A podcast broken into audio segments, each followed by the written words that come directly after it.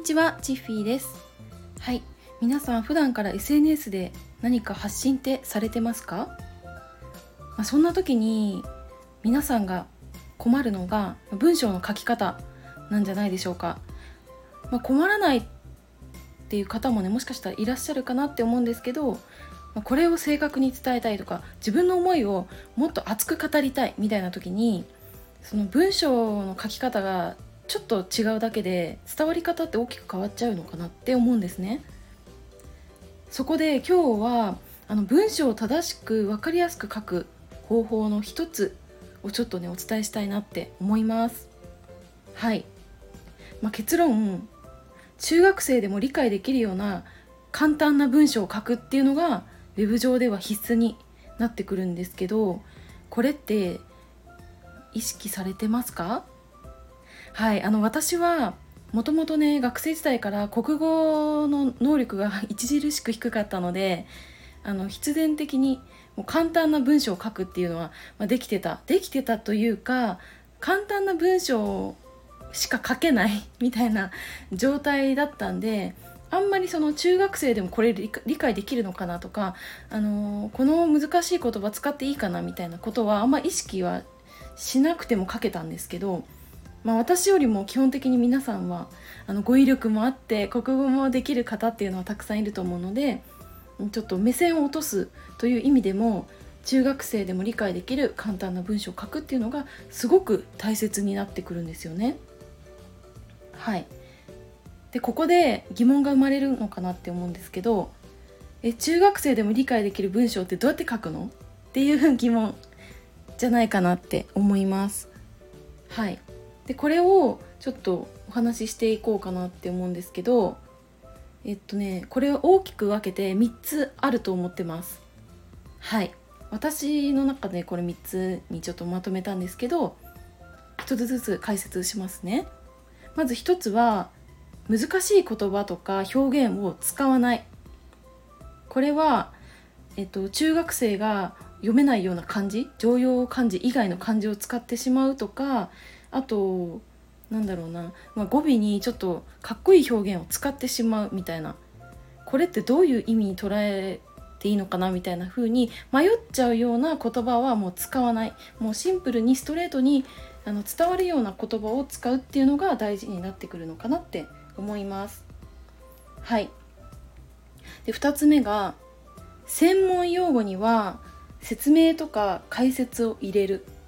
っていうのも大事になってきます。まあ、これはあの自分が執筆するメディアとか自分が運営するブログとか SNS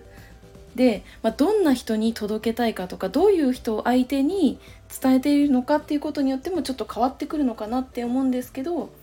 あのー、そのあなたが書いた記事を読む読者っていうのがその分野において専門家じゃない場合は基本的に専門用語には解説説明を入れるっていうのが必要になってきます。うん、もちろん例えばうんと、まあ、医療関係の方が見るようなメディア SNS ブログこういったものを運営するっていう場合はもちろん読者が医療関係の方なんでその業界用語とか皆さんが知ってるようなワードにいちいち解説とか説明を入れてるとあの逆にね鬱陶しいなとかそんなの知ってるっていう風になっちゃうのでそこはあの解説っていうのは不要になってくるんですけど、まあ、そうではない専門家以外の方が読むような記事は全て解説説明を入れるっていうのが大切になってきます。はいで最後にあのー、100人全員が一通りの解釈をできるような文章を書くっていうのが大切です。はい例えば、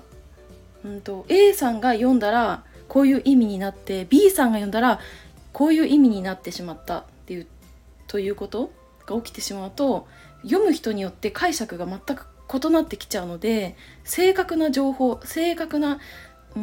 んその意味っていうのを伝えられなくなってしまうので最終的にじゃあその記事で何を伝えたいかっていうのが一通りじゃなくなっちゃうっていうのは結構まずいんですよね。うん、でここでちょっと例文をね挙げてみたいと思います。これどういう解釈がねできるかっていうのをちょっと考えてみると面白いんですけど読みますね。棚橋さんと友人の2人がランチをしているっていう文章です。もう一回読みます。棚橋さんと友人の2人がランチをしている。はい。ちょっとここで棚橋さんっていうねあの人物についてねあまり深く考えてあのもらわなくても大丈夫なんですけど私はねちょっとプロレスが好きなんであのプロレスラーのね棚橋選手っていうのを 挙げてみました。はいすいません。余談でした。はい。でこれあの解釈がこれ実は人によって変わるんですよね。はい。でその解釈っていうのもちょっと今回お話ししてみようかなと思います。これは解釈が2つできます。まず1つ。棚橋さんと友人の